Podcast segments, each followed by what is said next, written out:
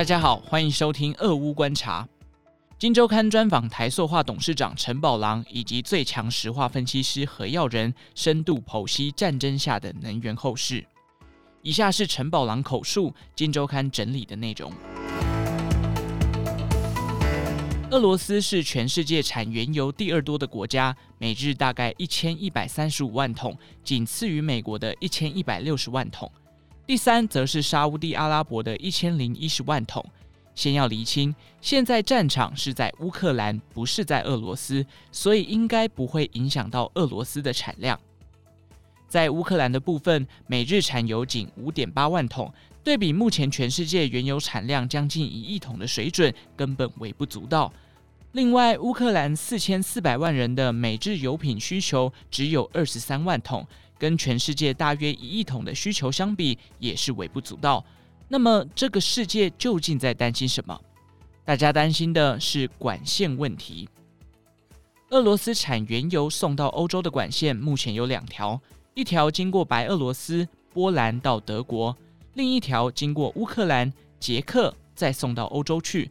这两条管线里面，白俄罗斯这条一天的运量大约是五十万桶，乌克兰这条也不少，大约是二十五万桶。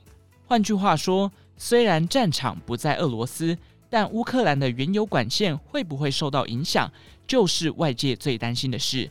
担心价格就会上涨。目前的影响大概是在这个层面。当然，乌克兰的管线不见得真的会被打断，俄罗斯料想也不愿意关闭管线，不到最后关头，欧洲国家更不会轻言停止购买俄罗斯原油。整个看下来，原油价格一定会涨，但或许没有那么严重。然而，天然气就是另外一回事了，天然气的影响更大，更不得了，比原油严重太多太多。欧洲天然气有三个主要供应来源。第一个是美国，大概占百分之二十六；第二个是卡达，也是台湾的天然气主要来源；第三个就是俄罗斯。俄罗斯的天然气怎么送到欧洲去？也有两个管线，一条比较小，送到白俄罗斯，经过波兰送到欧洲；另外有一条的输送量大两倍，就是经过乌克兰。这条管线一年大概要送四千到五千万吨天然气到欧洲。普丁心里必然清楚，这么大的量，欧盟绝对不敢轻易制裁进行停卖。其实，普丁也不愿意停卖，毕竟对俄罗斯来说，出口天然气是很重要的财政收入来源。整个看下来，两边都有顾虑。但谁会希望欧洲停买俄罗斯的天然气呢？美国正在吆喝，希望欧洲不买俄罗斯天然气，让俄罗斯经济跟财政崩溃。美国确实有大量的天然气产能，就像前面说的，目前欧洲有四分之一的天然气都来自美国，但买的是液化天然气，经过零下一百六十二度的液化过程，用冷冻船一路经过大西洋送到欧洲。跟台湾一样，欧洲也需要船运，需要天然气接收站，量能绝对无法冲大。况且液化与气体的输送成本也有极大差距。今天在美国境内，天然气的输送也是用管线，不需要液化。一百万 BTU 的成本是四点六二三美元，但当美国把液化天然气送到日本，经过太平洋到日本的天然气接收站，成本就变成二十七点八五美元，这是好几倍的差异。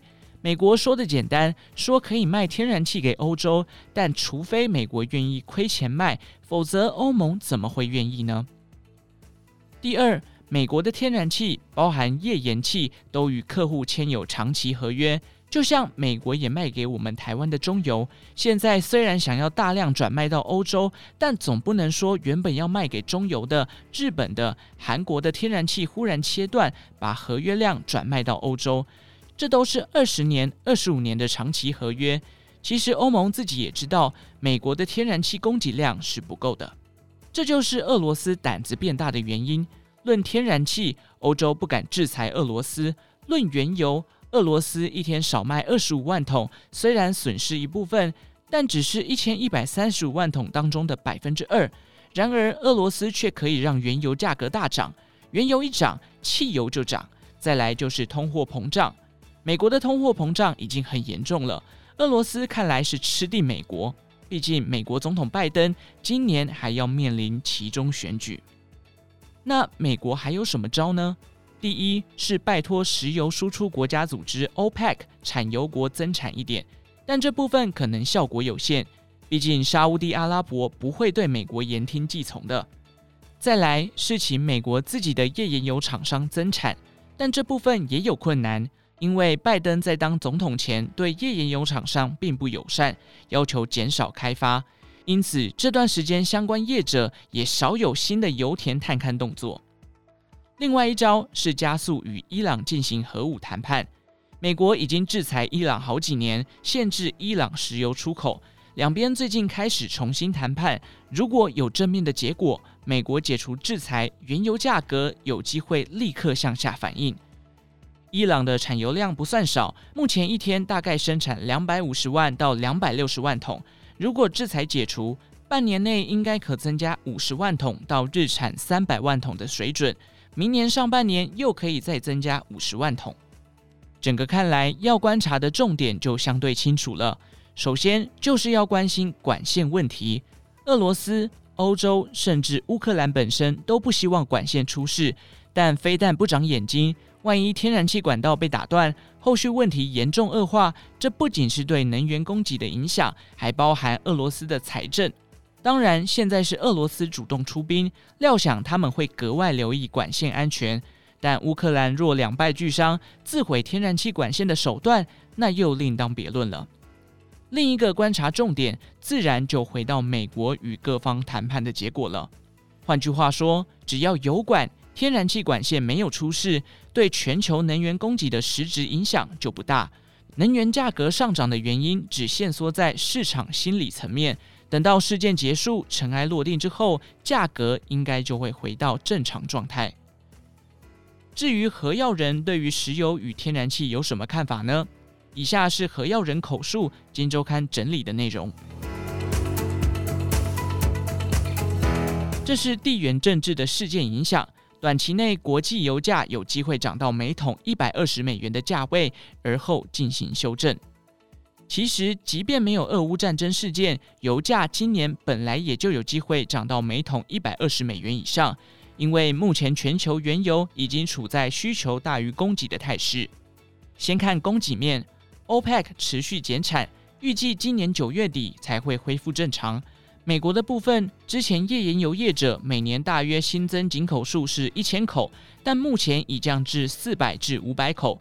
影响的产量大约就是每年减少两百万桶。再看需求面，根据美国能源情报署的数字，至二零二一年第四季，全球的原油需求已经来到每日九千九百万桶，而在新冠疫情爆发之前，需求量大约是每日一点零二亿桶，也就是说，需求已经约莫回到疫情前的水准。即使供不应求，但几个产油要角的增产意愿恐怕仍然有限。举例来说，全球最大石油公司沙乌地阿美，二零二零年获利仅约四百亿美元，二零二一年估计约七百亿美元。但在更早之前，这家公司每年大约能赚到一千六百亿到一千八百亿美元之间。主要就是近两年受能源价格低落拖累，不但公司获利受到影响，也冲击国家财政，因此不见得愿意明显增产，抑制油价。而会持续将油价维持在高档，弥补过去两年的低迷获利。简单来说，国际油价本来就有可能在今年内看到每桶一百二十美元。这场战争加速了这个价格的发生时间。接下来会怎么走？短期内，即使情势发展到俄罗斯减少对欧洲的原油供给，但俄罗斯有可能将中国视为新的重要出海口，增加对中国的原油销售。也就是俄罗斯原油的整体供给不变，后续反而要看美国。如果美元走强，或美国页岩油企业因为价格诱因浮现而释出增产讯号，油价可能有短期的修正空间。不过，回到长期趋势来看，油价仍然有可能持续向上，甚至明年后年不无上看每桶两百元的机会。除了前面提到的供需结构因素之外，若看技术面，也能得到类似的结论。翻看油价长期线图，每回大多头格局从低点到高点，大约都有十到十三倍的涨幅。上一波是一九九八年十一月到二零零八年七月，月均价从每桶十点二美元涨到一百三十二美元。在上世纪七零年代的石油危机，也是从每桶四美元一路涨到四十五，甚至四十七美元。回头看，近年低点出现在二零二零年四月的十六点五美元，用十三倍涨幅计算，已经超过每桶两百元。天然气的部分，整体来说，西欧在去年从俄罗斯进口七百五十亿立方米的天然气，占其总需求约百分之二十五，而若包含东欧、南欧。欧洲整体自俄罗斯进口天然气一千五百五十亿立方米，约为全年需求的三成。概略而论，这百分之三十的天然气需求正在因为这场战争而出现风险。尽管俄罗斯不太可能完全关闭所有对欧洲的天然气出口，然而目前欧洲天然气的储存水准约为四百五十亿立方米，这是历史低档，与过去五年平均水准相比，大约少了三成。也就是欧洲天然气价格本来就处在一个不稳定的敏感状态。